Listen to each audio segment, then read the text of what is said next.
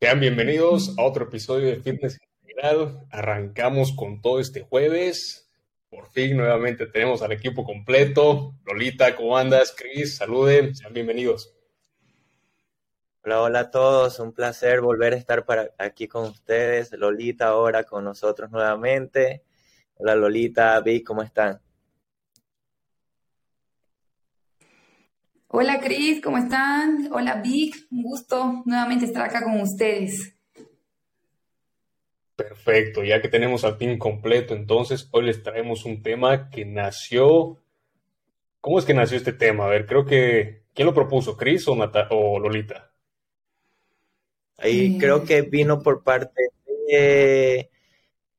No recuerdo muy bien. Creo que tú lo eh, propusiste. Creo que sí. Seguramente. Ok, bien, fue, fue un mix de ideas ahí. Vamos a hablar lo que tiene que ver ahora con intestino y cerebro. Aquí me agarraron en curva porque yo dije, de esto sí que no sé hasta dónde puedo aportar. Son cosas que no las, tal vez conscientemente manejo en mi día a día. Sin embargo, ok, vamos, ¿quién quiere tomar la palabra y guiarnos en esta conversación? Yo quiero, yo quiero empezar porque recordé el por qué salió el tema, ¿verdad? Y una de las cosas que, que parece ser bastante bastante común, ocurre a diario para una persona que, entrene, es eh, su, su, estado, digamos, de, capacidad digestiva, cómo, cómo está su, intestino, ¿verdad? Y, obviamente siempre ocurre algo, eh, recuerdo yo, y, aún me sucede cuando estoy en pro a hacer algo muy parecido a lo que es la competición, donde me voy a poner en, en reto, es que ocurre un cambio, ocurre algo, eh, eh, hay una sensación justamente a la altura de mi estómago, ¿verdad? Este, que, que cambia, totalmente.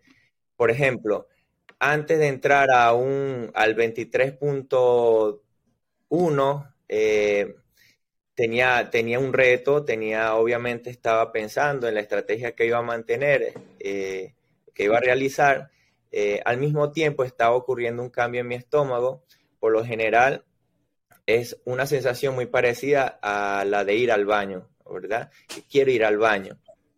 Eh, eso me deja a mí claro que frente a la emoción o la situación que, apremiante que, me está poniendo eh, el reto que me estoy disponiendo, estoy disponiendo a hacer, hace que ocurra algo en mi cuerpo y hay mayor sensación hoy donde más, por ejemplo, en mi caso y la experiencia que tengo con mis atletas es que sienten en su estómago.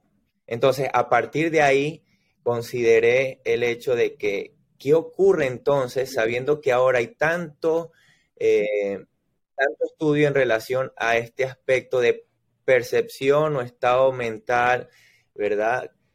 En conjunto a, la parte intestinal, ¿qué cambios ocurre? ¿Qué está pasando que altera de cierta manera o hacemos más, damos más atención? ¿Qué es lo que está pasando? Y ahí viene yo, o sea, vengo y, le comento a Vic y, por supuesto, eh, pensar en, tener una perspectiva por parte tuya, Lolita, ¿ah? que, que, has metido bastante eh, atención a este tema. Mm, excelente, Cris. Mira, qué, qué, buen, qué buen dato el tuyo, porque además es una experiencia propia que la has vivido, ¿no? Antes de que empecemos un poquito y les empiece a comentar un poquito de esto, quisiera preguntarle a Vic si también alguna vez ha tenido esta sensación de cuando a veces está nervioso, cuando, no sé, tiene alguna situación en particular, tiene esta misma sensación eh, que la tuya, Cris. Mm, mira, a mí me ocurre algo bien interesante. Eh,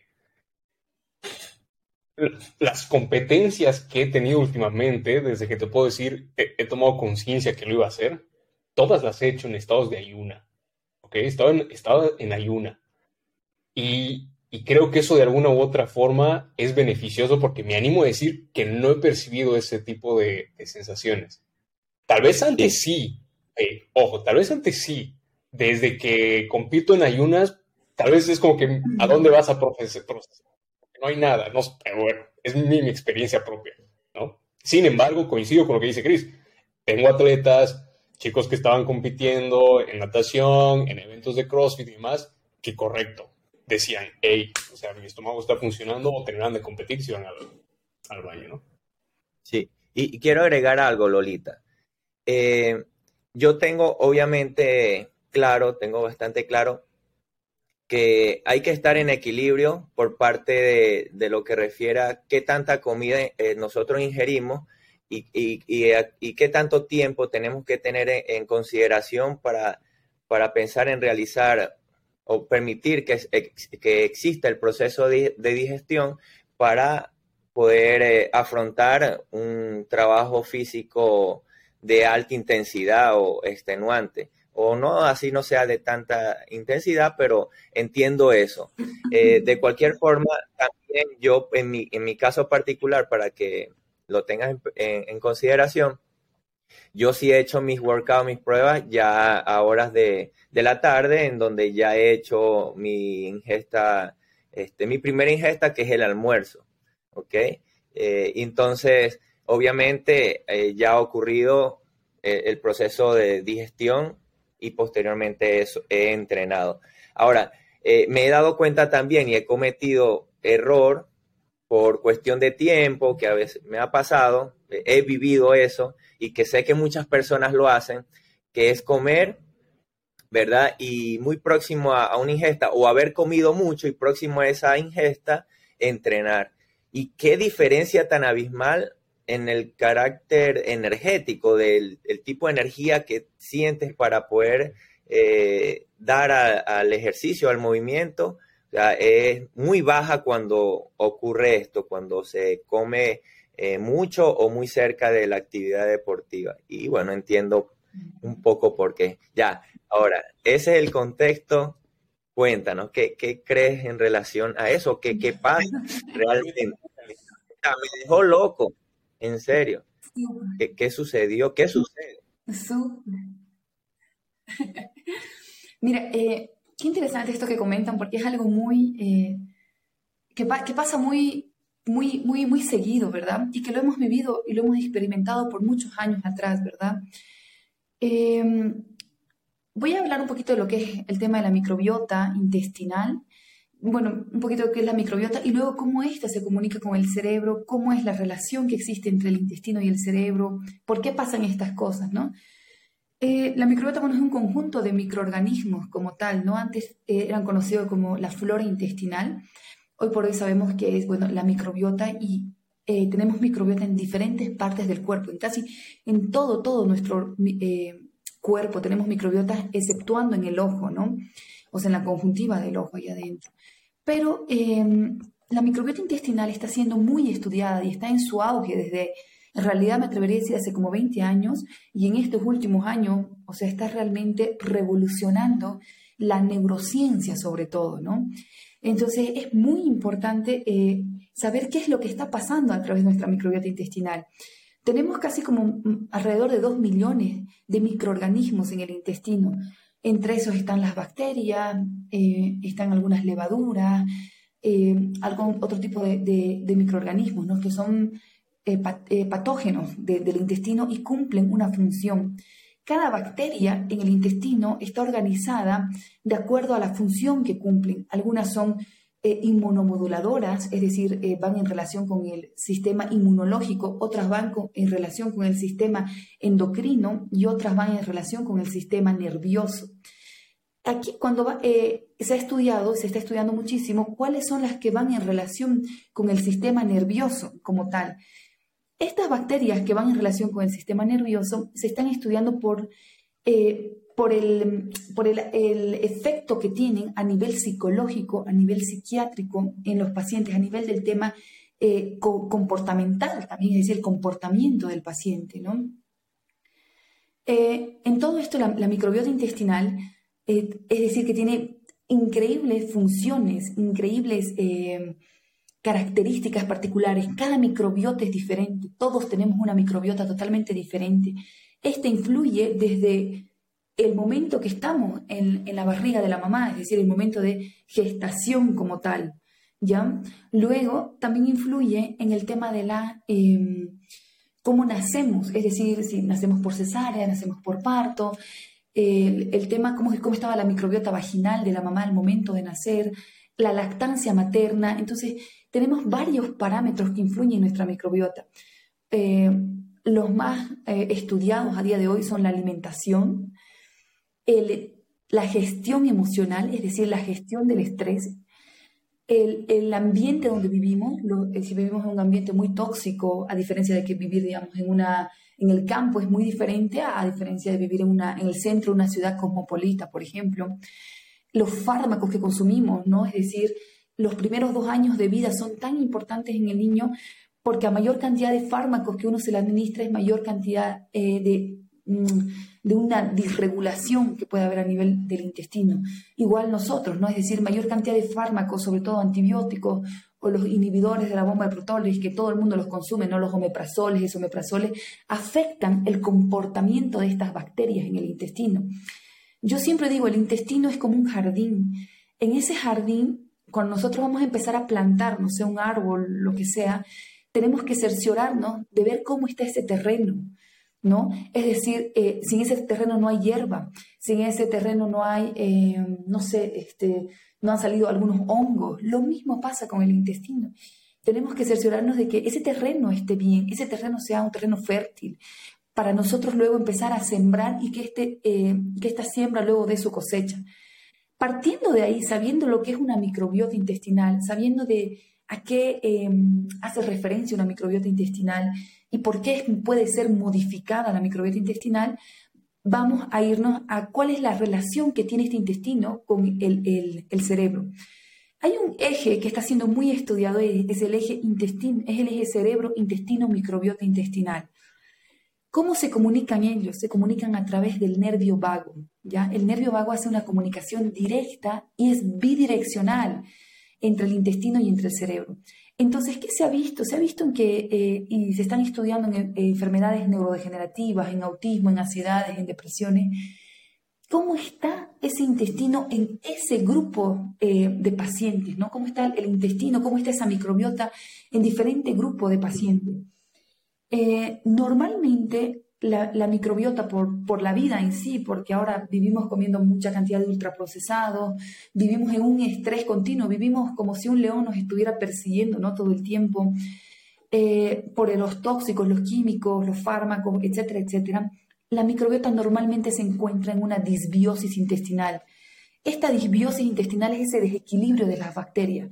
Hay un sobrecrecimiento bacteriano de algunas bacterias que no deberían estar tan sobrecrecidas como otras.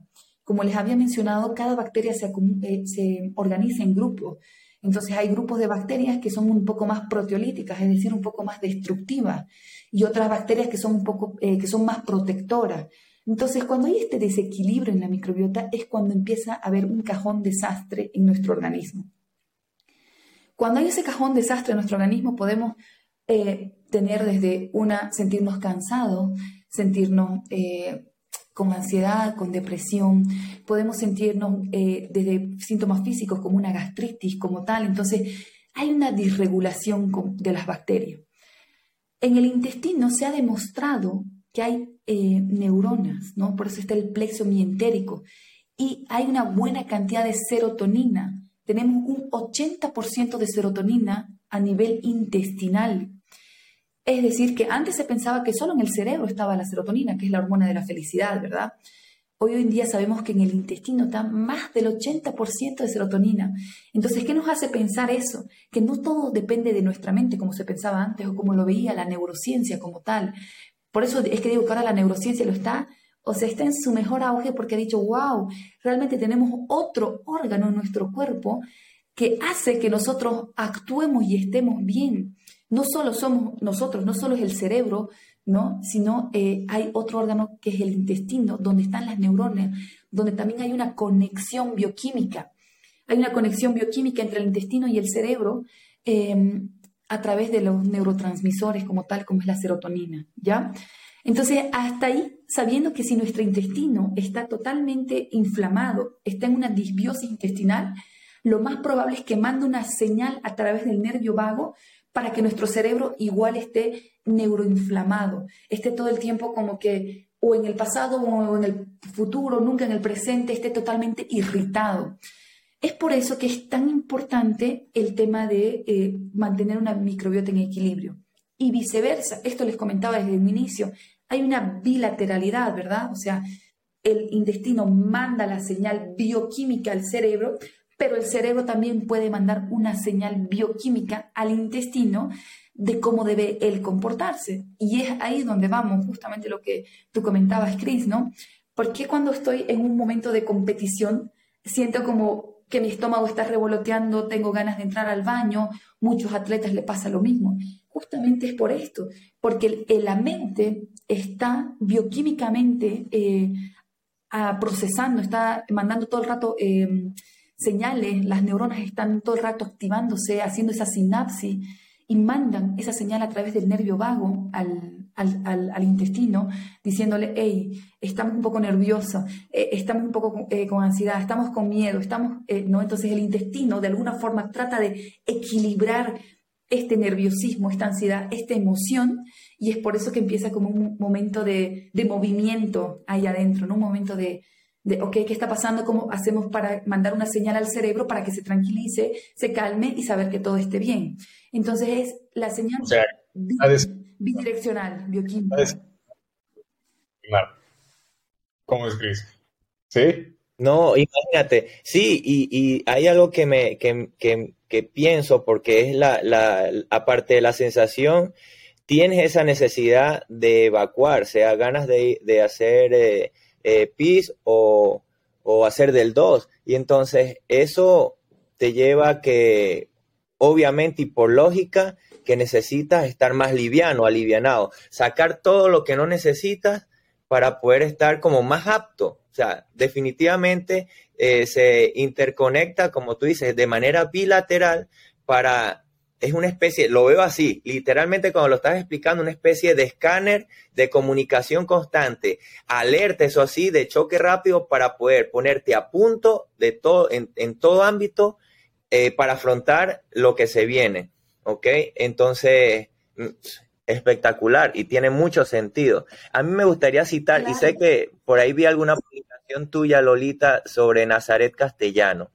Esa eh, doctora Nazaret Castellano que está muy en boga y muy metida con estudios constantes en relación a esto de la microbiota intestinal eh, y todo lo que refiere al cerebro, ¿verdad? Eh, y, sí, así tal cual como tú dices, esa bilateralidad. Me explotó en alguna vez la cabeza porque no logro entender que se, con unos estudios que ha realizado, se logra ver que tiene mayor relevancia frente a nuestros actos. No sé muy bien si desde, eh, desde la parte emocional o no, pero viene siendo en primera instancia y de mayor importancia la parte de la microbiota intestinal hacia el cerebro, como antes pensábamos que definitivamente el cerebro, la computadora, que era la que eh, captaba y aparte tomaba decisión y ahí no comprendí muy bien eso. A ver, eh, creo que es interesante poder... Eh, muy buena pregunta, Cris, muy buena pregunta, porque justo estábamos ahorita aquí, ¿no? les dije, hay dos formas de comunicarse entre el intestino y el cerebro. La primera era la bioquímica, a través de estos neurotransmisores, y es bilateral, ¿no? Es bidireccional, como mencionábamos. Pero recientemente, hace un par de años, si no un año, dos años atrás, se hizo un gran estudio en, bueno, en ratones, ¿no? Y demás, porque justamente lanzaba esta pregunta, o sea, ¿qué es más importante? El cerebro, es decir, cómo estoy yo a nivel emocional y, voy a dañar la microbiota, o al revés, o es el intestino que manda la mayor cantidad de, fuerza hacia el cerebro. En este estudio se demostró que existe una nueva conexión, que no es solo bioquímica, que también hay una conexión eh, eléctrica, ¿no? o sea, electromagnética, así por así decirlo, es decir, eh, una conexión eléctrica a través de la sinapsis que habíamos comentado de estas neuronas, ¿no?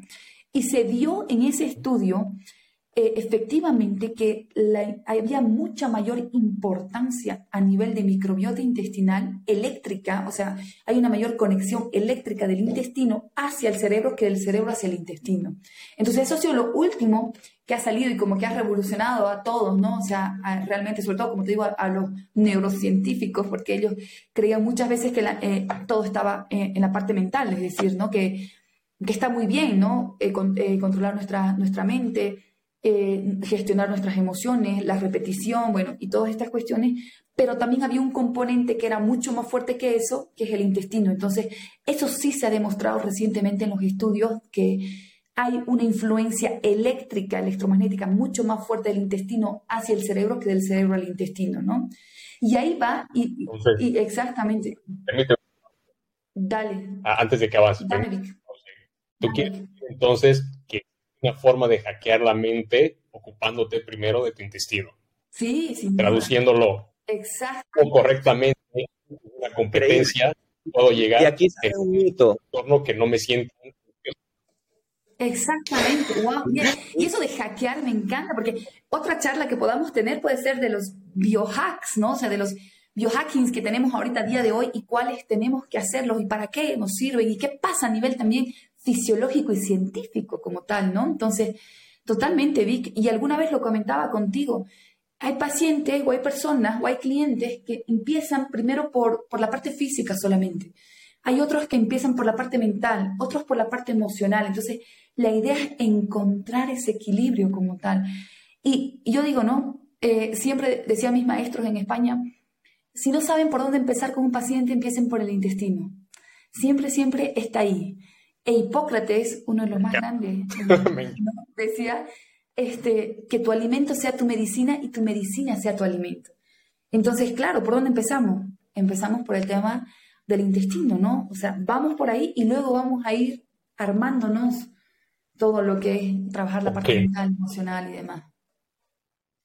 ¿Cuál sería la estrategia a nivel cuidado personal con el intestino para desarrollar una personalidad calma y serena, de poca ansiedad? Wow, muy buena pregunta. Me encanta esa pregunta. Ah, y bueno, antes de que pasemos a eso, eh, Cris, cuando tú mencionabas, Vic, cuando tú mencionabas, perdón, el tema del ayuno y, y, demás, es otra, podemos tener otra charla acerca de eso, pero em, lo que yo estudié allá, y estudiábamos muy, eh, también a los atletas de alto rendimiento, normalmente que eh, para el tema de alimentación, ¿qué es lo que se hacía allá?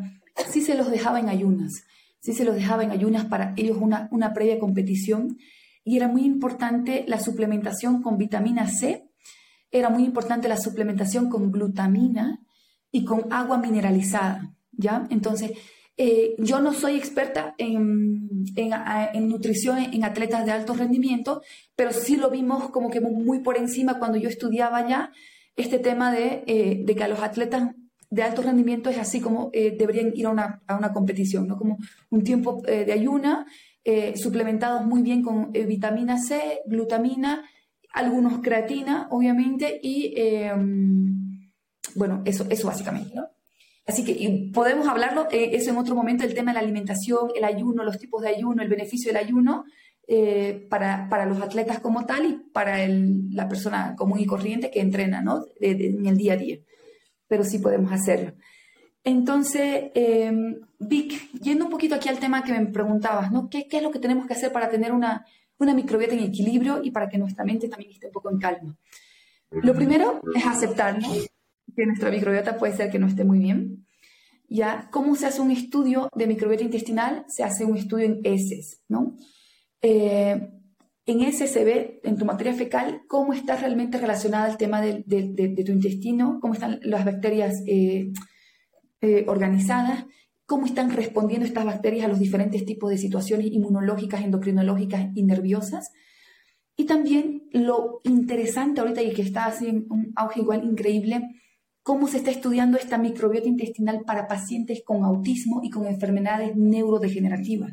Alzheimer, Parkinson, etcétera, ¿no? Entonces también puede ser algo preventivo, es decir, si tú tienes un tipo de microbiota que está tendiendo con cierta eh, cantidad de bacterias más o menos, eh, ¿cómo podemos regular este, esta microbiota para que tú no desarrolles a futuro una, un Alzheimer, no desarrolles un Parkinson, ¿no? O cómo podamos, eh, en pacientes con autismo, cómo podemos mejorarle esa disbiosis intestinal para aminorar la sintomatología y mejorar el tema de la cognición, ¿no?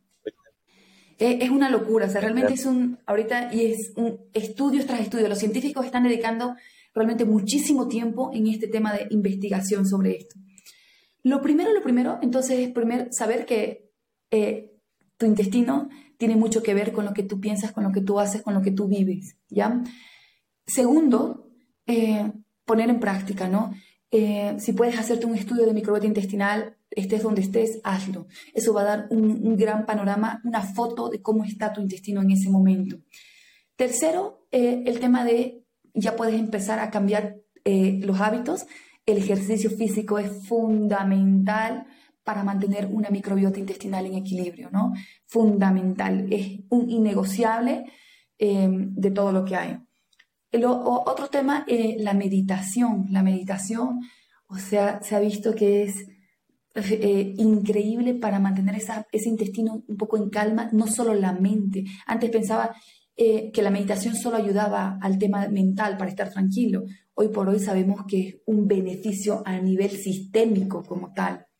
La alimentación está más que visto que el gluten nos inflama, nos inflama, si bien sea celíaco o no sea celíaco, em, este, tengas alguna condición, el gluten inflama todo intestino. Entonces, mientras podamos disminuir la cantidad de gluten que consumamos en, en nuestra eh, vida diaria, vamos a tener, obtener muchísimos beneficios, ¿no? Eh, bueno, otros, a ver, en el tema de la alimentación también hay que les voy dando algunos, algunas cositas que igual podemos tocar otro momento más profundamente.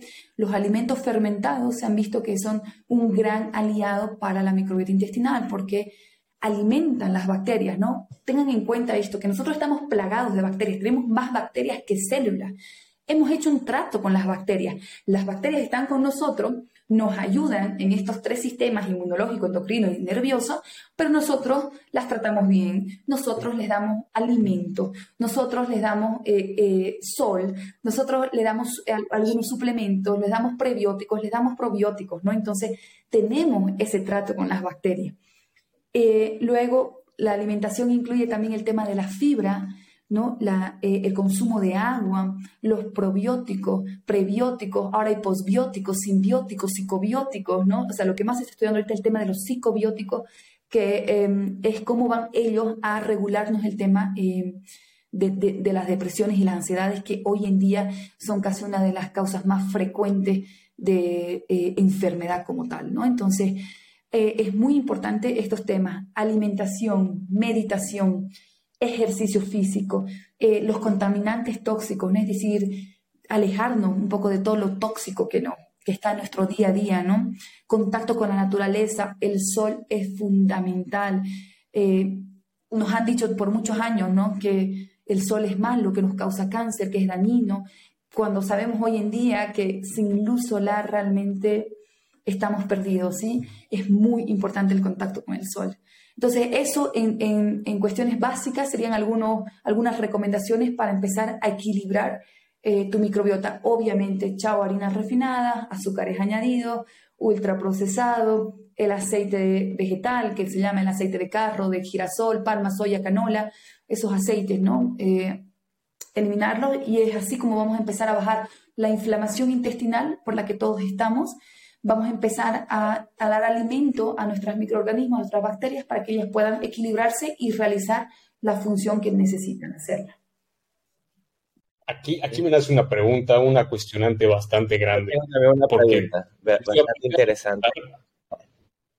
Yo, yo, te iba a preguntar, Lolita, ¿qué le dirías a Chris que consuma previa una competición para mantener su microbiota intestinal en equilibrio? Y pueda llegar en un estado mental tranquilo.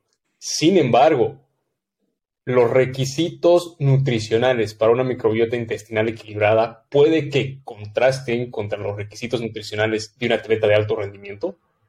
Muy buena pregunta, muy, muy buena pregunta. Eh, la verdad, yendo a tu primera pregunta, Vic, eh, no podemos decir, y no me atrevería tampoco a decir, ok, Cris, antes de tu competición tienes que hacer esto, porque tú bien lo sabes que no es de un día para el otro, sino es una preparación. Lo que sí, como les mencionaba antes, eh, el tema del ayuno, es muy importante que él ya lo venga eh, manejando muy bien.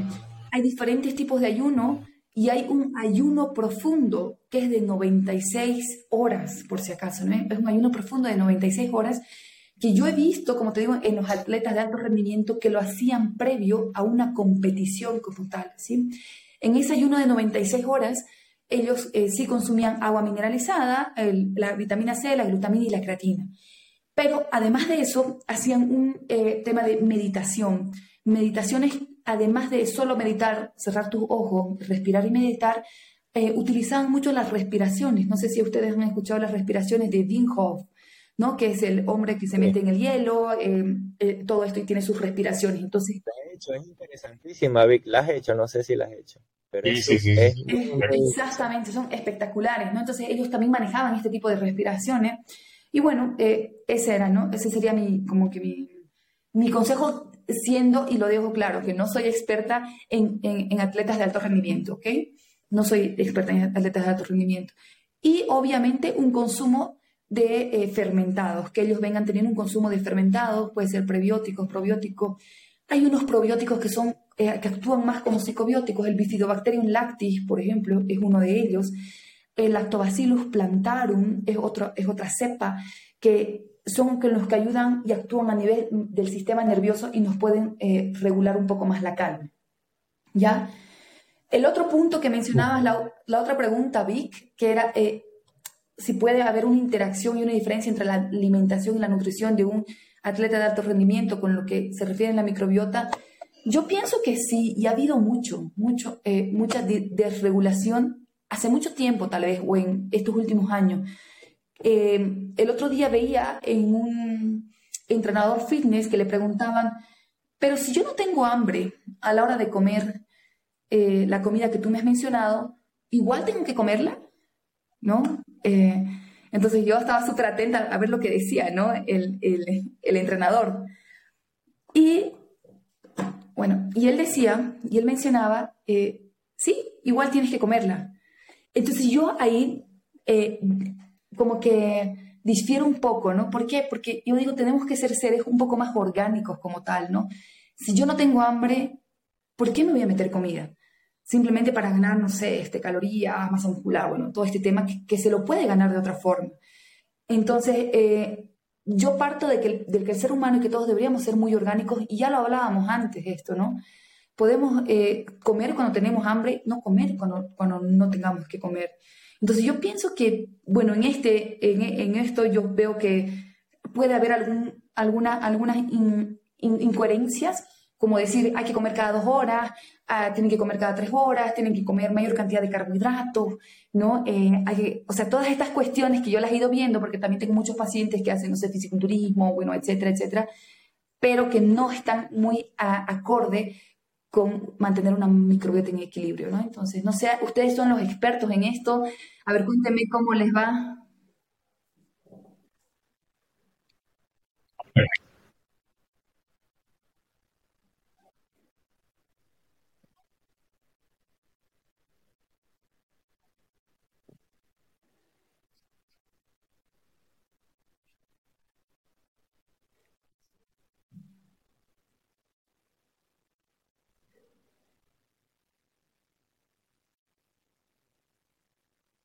Mm.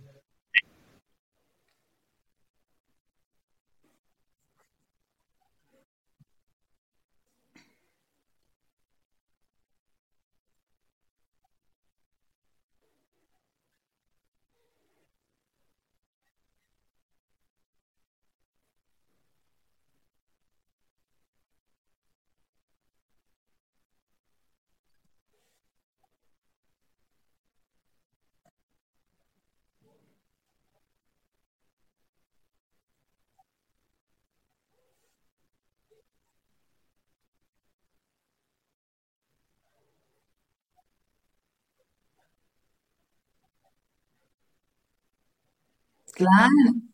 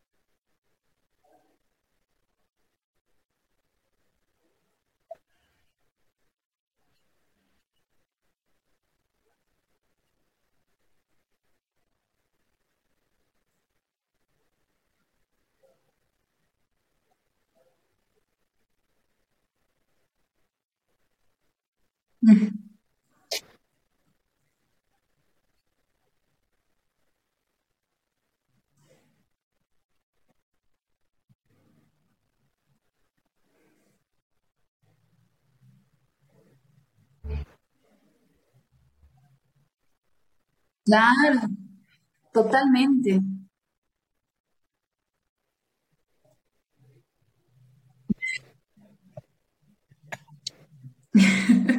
Exacto. Y ahí justo, mire, cuando yo, a nosotros veíamos este tema de, de los, de, los, de los deportistas de alto rendimiento, que les mencionaba este tema de ayuno, ellos hacían mucho énfasis en el tema de, a ellos los entrenaban, o sea, y los, los mantenían, digamos, por mucho tiempo a base de pura grasa buena y proteína buena, o sea, cantidades, pero increíbles que yo nunca había visto, digamos, del consumo de grasa buena y proteína buena, ¿no? Pero como tú lo dices, o sea, hay, eh, o sea, pensaba mucho tiempo antes, ¿no? Si, si te das cuenta, si nuestra pirámide nutricional igual, la base está por cereales integrales y lácteos, no, no está la carne como tal, la proteína. Eh, ¿cómo, ¿Cómo se hacía antes? ¿no? Y, bien lo dices, Cris, o sea, si yo estoy viendo a Michael Phelps, un campeón olímpico, comerse una pasta antes de entrenar, porque eso le hace bien, yo simple mortal, digamos, estoy diciendo todo lo contrario, ¿no? Eh, entonces es ahí donde van todos los estudios y todas las, las contradicciones hoy en día en este tema. Pero yo creo que hoy en día sí se está aclarando mucho más este tema de que tenemos que volver a la base de antes, ¿no? El tema de, que éramos cazadores y recolectores. Y que entendiendo un poco de fisiología, eh, comprender de que, como tú decías, ¿no? O sea, como una pasta me va a dar más energía, digamos, que la misma grasa en sí que consumir o el mismo, no sé, la misma proteína como tal. Eh, tú sabes que estar en ayuna, a mí en lo personal me da muchísima más energía que comer, ¿no? Tú mismo lo has dicho al principio, entrenar a mí en ayuna me, me, lleva a otros niveles que comiendo eh, previo entreno, ¿no? Entonces, yo creo que aún eh, siguen estudios en base a esto, no está nada eh, dicho, o si lo está, yo la verdad no lo sé ahora, pero podríamos investigarlo más, podríamos ir estudiando más este tema para atletas de alto rendimiento como tal. Chris, hasta aquí. Dime, mano, la próxima que vayas a competir, ¿cuál es tu estrategia? ¿Qué has de hacer?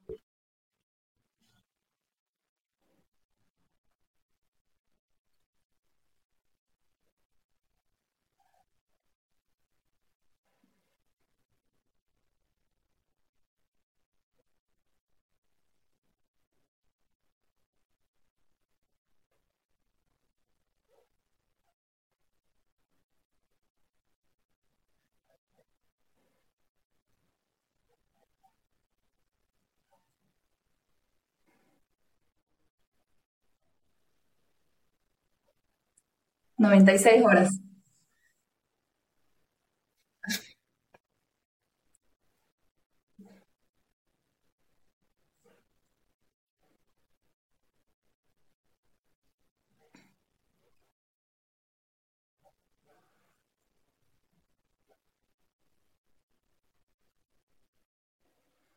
Excelente, me encanta. Mita, ya para ir cerrando, para ir concluyendo, ¿Cómo resumirías todo lo que nos acabas de iluminar en pocas palabras? Eh, yo, yo, yo, yo, recomiendo esto, ¿no? Eh, comprender de que somos un todo nos hace ampliar nuestra perspectiva, eh, nuestro, nuestro foco de mirada, ¿no? Hacia, hacia varias cosas. No es que una cosa sea mejor que otra enteramente y a ciencia cierta, porque la ciencia nunca es exacta como tal, a pesar de que se trate de y los científicos traten de que sea así, exacta, no lo es, porque lo habíamos hablado antes, somos un todo. Entonces es súper importante mirarnos, eh, mira, mira tu microbiota, eh, cambia pequeños patrones eh, de, vida, de hábitos de vida, de creencia, porque no solamente solo lo que comemos, ¿no? sino también cómo pensamos, qué hacemos, qué es lo que sentimos, qué es lo que decimos, hacia dónde vamos, cuál es nuestro propósito de vida. Entonces, yo, yo les sugiero aquí a todos los que están escuchando que podamos, y me incluyo ahí, eh, mirarnos como un todo, mirarnos hacia adentro, ¿no? Eh, no tenemos solo cinco sentidos, bien también lo decía Nazaret Castellanos, no tenemos solo cinco sentidos, tenemos siete sentidos. Uno es la, la propiocepción, es decir, desde cómo estamos, nuestra postura, ¿no? es decir, cómo reacciona nuestro cerebro ante nuestra postura. Qué importante es la postura. Y la otra, la interocepción, es decir, cómo reacciona nuestro cerebro por todo lo que está adentro nuestro, es decir, la señal, cómo bombea nuestro corazón, la señal que manda el, el, no sé, el pulmón, el, estómago, el intestino, cómo integra nuestro cerebro toda esta eh, parte de adentro. Entonces, yo sí los invito a empezar a, mirarse, a, a, empezar a pausar. Yo creo que lo primero para cualquier proceso que iniciemos, primero es una pausa previa a ver qué es lo que yo quiero, hacia dónde voy, cómo realmente me quiero sentir. Entonces ve por la microbiota, ve por la alimentación, la actividad física, por la meditación, ve por todo aquello que va a hacer que tu vida eh, cambie radicalmente y que podamos tener una longevidad mucho mejor a la de nuestros abuelos, padres, incluso tatarabuelos, bisabuelos, etcétera. Que esa es la idea, ¿no? Perfecto, perfecto. Me quedo con todo eso. Y pues nada, ¿no? Me resumen, para los que nos están escuchando, la relación entre el intestino y el cerebro claramente es compleja e importante. Cada día se está investigando más para entender cómo estos dos órganos trabajan juntos para mantener esta salud, esta nuestra salud física y mental. Así que, sin más, nuevamente agradecerles, Lolita, Chris, por haber estado aquí en este episodio, por haber compartido este tiempo de grata calidad. Y pues nos estamos volviendo a ver el próximo jueves para compartirles más temas. Sí, gracias, Gracias, Vic, gracias, Chris. Un abrazo, nos vemos pronto.